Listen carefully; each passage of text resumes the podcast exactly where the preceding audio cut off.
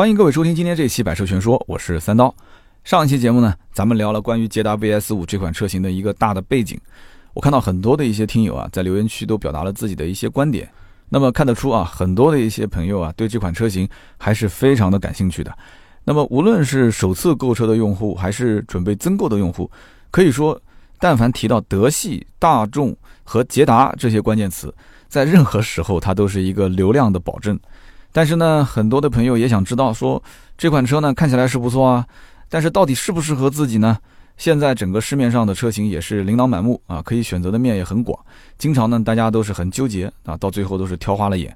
我也觉得，其实，在选车之前呢，应该先做一个自我的分析，先看清楚自己，然后再去看车。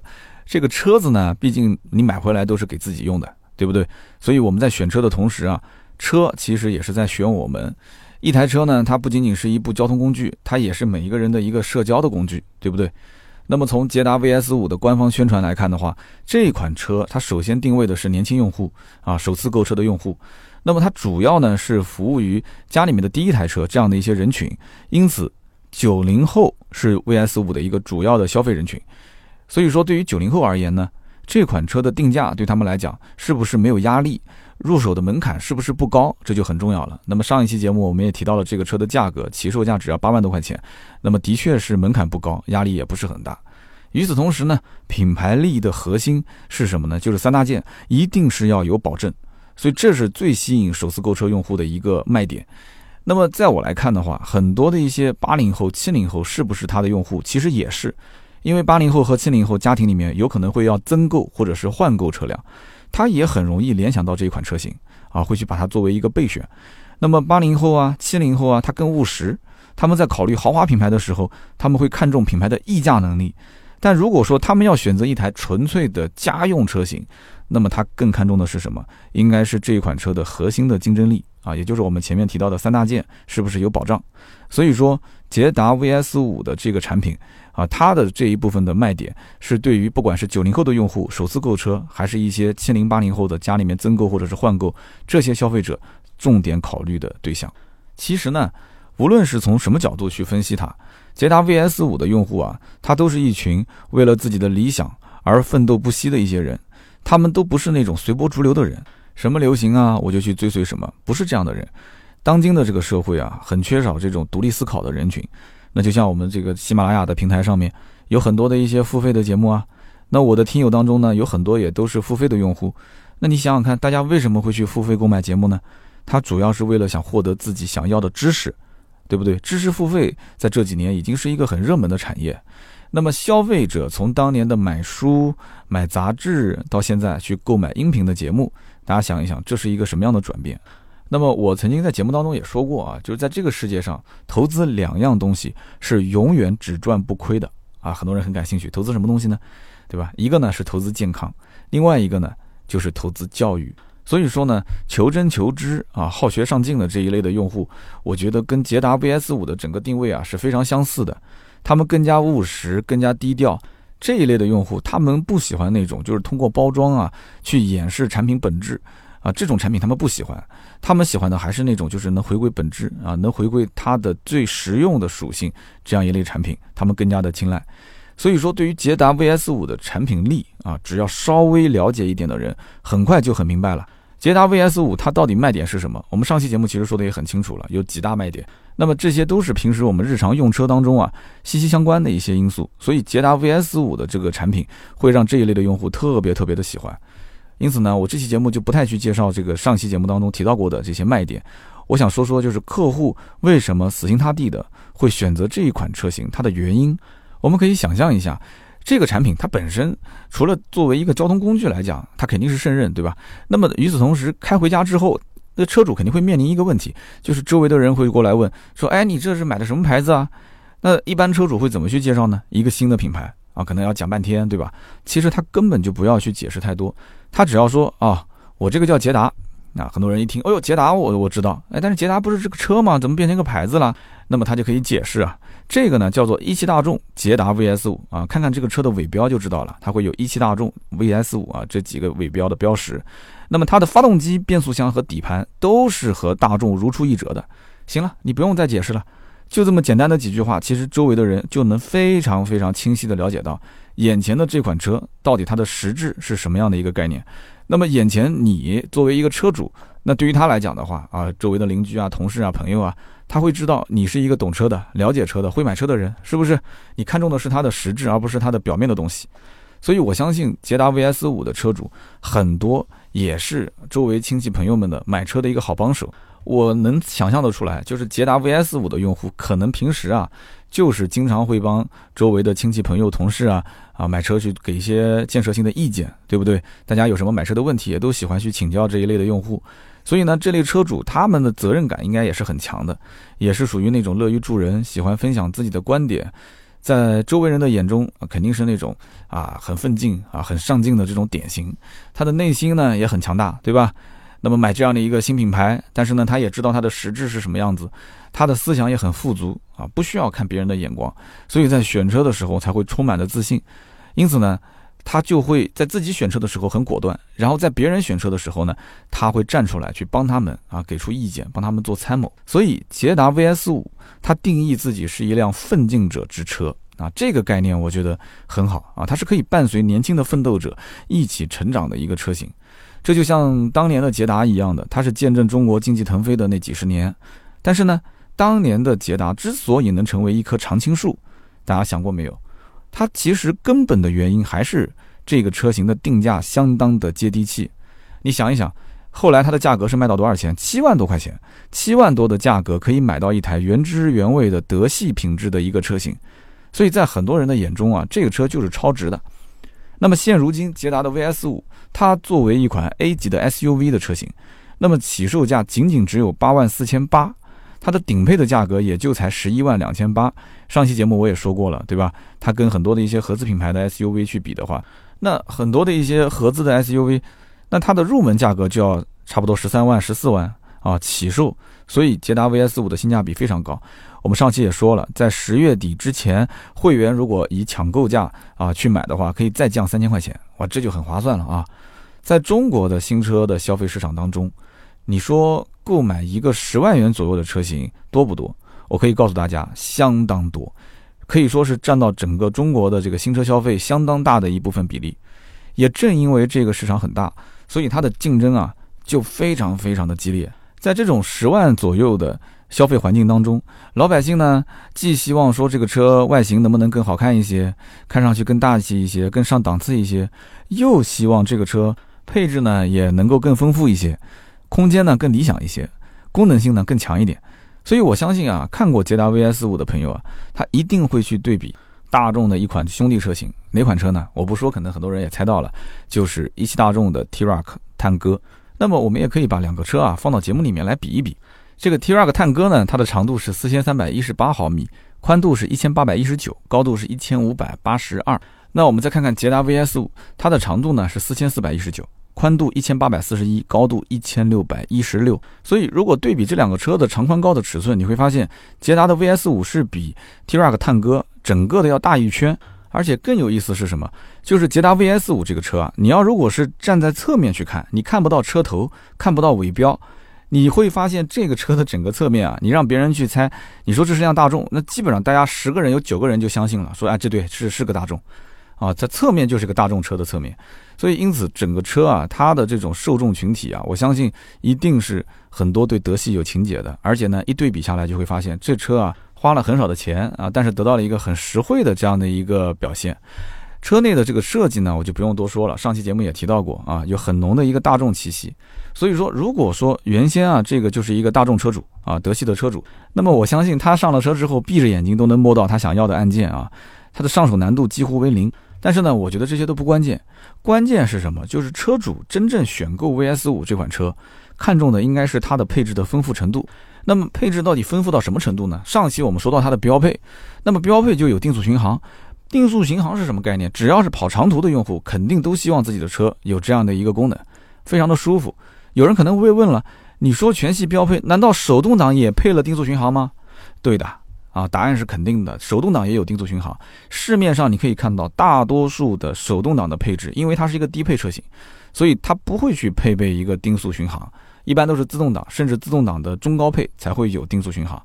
那么这也是商家是错开高中低配各个档次选择的一种方式跟方法。那么我相信喜欢开手动挡的人，如果说又要经常跑长途的人，你要想在市面上选择一款手动带定速巡航的车，那这个 VS 五应该就非常非常具有吸引力了。除此之外呢，皮质方向盘的这个手感也是大家只要一上车一摸就能感觉得到，它没有那种廉价感啊，而且手感非常的好。很多一些车它的低配车型不是真皮的方向盘，所以上车之后啊，就那种就大家所说的这种塑料感就会非常的强，对吧？我觉得这也是捷达做的非常聪明的一点。你想想看，很多的竞品它只有在中高配才会去配皮质方向盘，但是低配的这个塑料手感的方向盘呢，就体验很差。但是没办法，它是为了错开它的产品的高低配的这个差别。但是每一个客户一上手啊，一坐到车内，第一件事情是什么？第一件事其实就是手握着方向盘。往往他的第一印象，其实对于这款车的打分是高还是低，就已经下了结论了。所以捷达 VS 五在这个细节处理上还是非常不错的。捷达 VS 五不仅是全系皮质方向盘，而且还有多功能按键，对吧？这个多功能按键可以控制刚刚说的定速巡航，还有什么呢？还有语音控制啊、音量调节啊等等啊，都是很实用的功能，都是集合在方向盘上面。那么买车的客户呢，哎，手握着方向盘，眼神稍微往右偏移一点。那就可以看到中控台上面有一个八英寸的中控显示屏。那么我们之前也说过了，这个显示屏呢也是全系标配的。那么这个八英寸的中控显示屏还有 CarPlay 啊、CarLife 啊、手机映射啊、语音控制等等，那这些也都是全系标配的。就冲这一点，我相信坐在车子里面的客户啊，销售顾问稍微把这些产品点解释清楚之后，好感倍增啊！我相信一定是好感倍增。那其实呢，买 VS 五的客户都是冲着它的一个高性价比来的。我相信，作为最懂中国消费者的大众公司，它一定是调研过中国市场啊，老百姓心目当中，他最想要的十万级别的 SUV 到底是什么样子啊？他要什么样的造型、什么样的配置、什么样的空间？所以从很多的配置细节上，我能看得出，这个车是下了很大的功夫的。比方说，全系标配 LED 大灯，哎，大家都知道，大众车型其实区分是否高配还是低配，一个非常简单的方式，就是站在车头前面。去看它的大灯，很多的大众的低配车型是什么？卤素灯，到了高配才是 LED 大灯。但是呢，捷达 VS 五的车型上全系标配 LED 大灯，这个其实就是厂家在向消费者表达自己的诚意啊。我觉得这是它促进这个车能让老百姓最终下定决心说我愿意付钱购买的一个最大的一个要点。那么还有什么呢？就是像后排座椅，它是可以比例放倒，这种配置其实在很多的一些合资车里面啊，现在也被减配了。有的车呢是只能整体放倒，有的车甚至是不可以放倒，对吧？因此，捷达 VS 五这种车型，它来自于大众全球模块化架构平台 MQB A 一，有这样的一个底气，再加上它的全系动力又是 EA 二幺幺一点四 TSI 的高功率发动机，再加上上期我们讲的为了稳定啊，所以用了爱信的第三代 AQ 二五零的六速的手自一体变速箱，所以这里面所有的点，我觉得都是踩准了消费者的一个兴奋点。你想想看，同样是十万的预算。如果说啊，我只是说，如果没有捷达 VS 五的存在，那你现在你去放眼所有的德系的 A 级 SUV 这个领域当中，你觉得你能想象得出你能买到什么车吗？十万块钱的预算，我我跟你讲，很多人是想都不敢想啊，先去看德系的 A 级的 SUV，那不可能的事情，对吧？不管它怎么打折都不可能。那么有的人也会担心说，哎，这个捷达的 VS 五这么便宜，它会不会减配啊？啊，所以你会去查一下它的底盘悬挂啊。这个时候你会发现，底盘悬挂很多的一些合资品牌现在也在做减配啊，原来是独立悬挂，现在就不做独立悬挂了，变成了一个扭力梁的悬挂啊，板车悬挂。但是你看到捷达 VS 五的悬挂，它的配置表上面写的是什么？前麦弗逊，后多连杆独立悬挂。哇，就很多人悬着的一颗心总算是放下来了，心想你别到时候便宜，你把这个悬挂给我减配了啊？还好没有减配啊，还是后多连杆独立悬挂。那么懂生活会选车，我相信很多的年轻人都明白这个道理，而且越是年轻人，他越是明白现在这个市场上，捷达品牌的初衷是什么，他就会选择这个，他的初衷就是我的第一辆车就是走实用路线的车型，所以因此很多的年轻消费者现在我相信都是在持币待购啊，在关注这款车是不是我最终要选择它。之前我们提到过，买车啊这件事情啊，它的服务啊是从买车之后才真正开始的。因此呢，对于一个新品牌，很多人是担心它今后的服务不太好啊。我们曾经也说过，捷达品牌除了自己自建的店面以外，还有一汽大众共享的服务网络。那么消费者对于一汽大众共享服务网络这个问题看重不看重呢？我觉得是非常看重的，因为它解决了 VS 五的这个产品用户啊，他今后的后顾之忧。你想想看，除了自建的网络两百多家以外，一汽大众在中国有多少家？有一千零三家啊！到目前为止，我看到的数据是一千零三家品牌的一级经销商，这还仅仅是一级经销商。那么在地级市，整体的覆盖率是超过百分之九十。所以我相信这一组数据啊，对于很多的一些竞品车型、竞争对手来讲，那只能是摇头叹息啊，因为这个覆盖面实在是太广了。现在所有的品牌，你但凡想做一个新的品牌的话，打造一个新品牌，你说你想能辐射这么多的网点、这么多的城市是非常非常难的，至少是要花很长的时间。那么关于时间这个概念的话，我相信很多人都知道，从一九九九年开始引入了大众全球化品牌标准展厅，也就是那种伞形的展厅。很多人如果在二零零八年之前去过一汽大众的店买过车的话，你对这个展厅应该是有印象的啊，就是外形看上去像把伞一样的。那么我曾经就在这种伞形展厅里面工作过。啊，我还见证过这个展厅新建改造，所以因此捷达 VS 五它不仅仅自己是在建立独立的经销商的网络，那么同时有从一九九九年开始在中国布局的一汽大众这么多的经销商，这么强大的一个大腿可以抱，哎，我觉得真的是让很多的竞争对手是羡慕嫉妒恨。那么之前呢，我们一直在讲说捷达 VS 五的产品全系标配有很多的实用性配置，但是呢，你仔细分析一下这款车型，你会发现，车主真正啊最终选择购买的都不是低配，应该是什么？应该是从十点二八万开始，就是它的次顶配，一直到十一点二八万的顶配车型。那为什么这么说呢？我是有理由的，因为我觉得从消费者入手第一款自己家用车这个角度来看。那么大家肯定是希望这个车的配置是越丰富越好，对吧？呃，再多掏五千块钱，再多掏一万块钱，结果再看看就到了次顶配，到了顶配了。但是呢，前提就是你不要超我的预算太多。什么叫做不要超预算太多呢？很多人买车的时候，其实一开始的预算就是十万块钱上下，啊，我可以紧着我的十万块钱去买。那我觉得顶配和次顶配应该它这个价格，它的价位区间是绝大多数预算在十万上下的这样的一个消费者。可以接受的范围，那么再看看配置的话，次顶配的安全配置就非常到位了，包括像侧气囊啊、疲劳提醒啊、前雷达啊、倒车影像啊等等。那么除此之外，还有像无钥匙进入啊、无钥匙启动啊、雨量感应器这样的一个雨刷配置，这都是一些舒适型的配置。那么如果啊消费者看这些配置就够用了，那你就买这个版本，那就是次顶配。如果觉得说，我还有一些预算可以再买一个更好的配置，你就可以加一万块钱，加一万的预算你就上到了顶配。顶配会比次顶配多出些什么呢？前后排的头部气帘、主动刹车，还有自适应巡航，那这些都是主动安全配置。我知道，那很多人都特别喜欢。如果是经常跑长途，我觉得这几个配置，应该讲换作是我的话，我肯定是首选。那么还有舒适型的配置，包括像主驾驶的电动调节、前排座椅的加热、自动大灯啊、自动空调等等。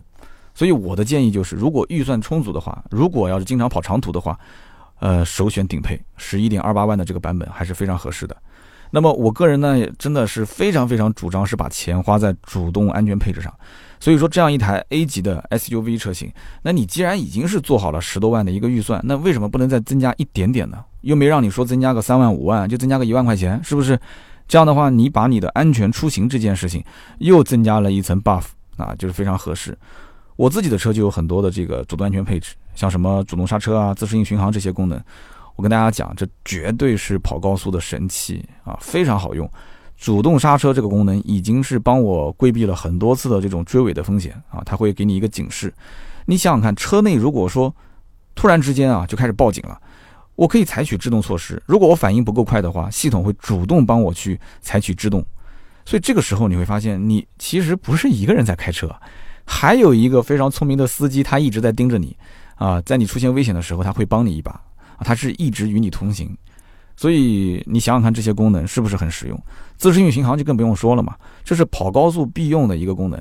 现在我上高速基本上都是会开自适应巡航，我会根据周围的车流量设定好一个合适的速度、合适的跟车距离，那么我剩下来就是手扶方向盘啊，就非常轻松了去驾驶，我的双脚是完全释放的。再加上像这种疲劳提醒，这个也是非常的实用我曾经节目里面啊说过一些小故事啊。如果说有些经常跑长途，而且是一跑就跑很远，什么彻夜兼程的这种，那经常赶路的小伙伴，我觉得这就是一个必备的神器啊。我曾经节目里面调侃，这叫做妈妈的一声吼，对吧？当年我表哥跑高速的时候，为了赶时间，眼皮子打架，车子差一点就失控，旁边我的舅妈啊就一声吼：“你在干什么？”啊，他就瞬间就清醒了。对吧？现在你的妈妈不在你旁边，没关系啊。这个疲劳提醒就可以充当你妈妈的角色，它可以有在你疲劳的时候给你一声吼啊，给你一次警报。所以顶配和次顶配它都是有疲劳驾驶的，我觉得这一点也是非常的实在。那么跑高速的朋友，我觉得这功能肯定是必备的。其实，在我看来啊，消费者和捷达品牌之间啊，它会有一种默契，因为捷达品牌它是非常巧妙的利用了自身的品牌的优势。大家想一想，是不是？就他非常清晰自己的产品的背景，他没有去规避说，哎呀，我我不能去跟一汽大众去去去讲啊什么的。有的品牌新品牌出来之后，啊，总是不能说自己是什么什么什么品牌，好像甚至有点害怕自己会影响到自己老大哥，我自己抱的那条大腿，他的产品力会不会受我牵连？但是捷达不存在这个问题，捷达甚至你看，他连经销商的网络都是并在一起，就是你售后你可以去一汽大众的售后，所以大家都很熟悉，很清楚我去买这台车到底意味着什么。对不对？捷达也很清楚，我卖这台车给你，那意味着什么？因为懂得，所以消费啊！你懂我，我也懂你，所以我们之间才能做一个配对。所以，与其说是捷达打造了一款爆品，你不如说是消费者认可了一款产品。大家觉得这个道理通不通？这款产品的定位是非常清晰的，定价也是很亲民，从年轻人到中青年都会是它的一个主力消费群体。所以目前来讲的话，单从上市的第一波的营销来看，它就有很多的一些比较吸引人的地方。比方说，对于它的这个购车用户，推出了一个尽享出众四重礼。哪四重礼呢？第一重礼就是九月份到十月份购车的用户有一个专享会员的抢先价，之前我们说了，再减三千块钱。那么第二重礼就是贷款十二到三十六期的免息，零到一成的首付啊，这个很重要，这个等于是把购车的门槛拉得很低了。第三重礼呢，就是老客户增购换购，啊，特别是捷达的老客户啊，他可以再享一年的全险，啊，一年的全险也不少钱啊，兄弟们，少则三四千，多则要五六千啊。那么第四重礼是什么呢？就是三倍积分啊，加上五大权益，这个可以到店去咨询。那么真的可以这么讲啊，捷达品牌啊，能够想到的这些优惠政策，应该讲是都想到了。可以说呢，是从三百六十度全方位的去向消费者表达自己的诚意。他愿意和年轻人站在一起，共赴未来。可以说，捷达 VS 五是专门为那些喜欢德系产品的年轻的德系粉丝而来的。这款产品，它是回归到了用车的本质，它去帮助这批消费者去实现第一辆车就可以完成八万元以上买德系的一个梦想，是不是？所以，因此，在我看来的话，捷达 VS 五它将成为那种务实理性、奋斗进取用户的这种忠实伙伴。它会让这些用户的生活啊、工作啊更加的从容。那么可以说，捷达 VS 五的用户是一群真正懂车、懂生活的人。那么好，以上呢就是今天这期节目的所有的内容，也是感谢大家的收听和陪伴。那么通过两期的捷达 VS 五的专题节目呢，我们相信啊，也是让很多的一些听友深入了解到了这款车。那么如果说大家对于选车方面的问题呢，还需要进一步的沟通，也欢迎在我们的节目下方留言互动。我也会及时为大家做出解答。那么今天这期节目就到这里，我们下期接着聊，拜拜。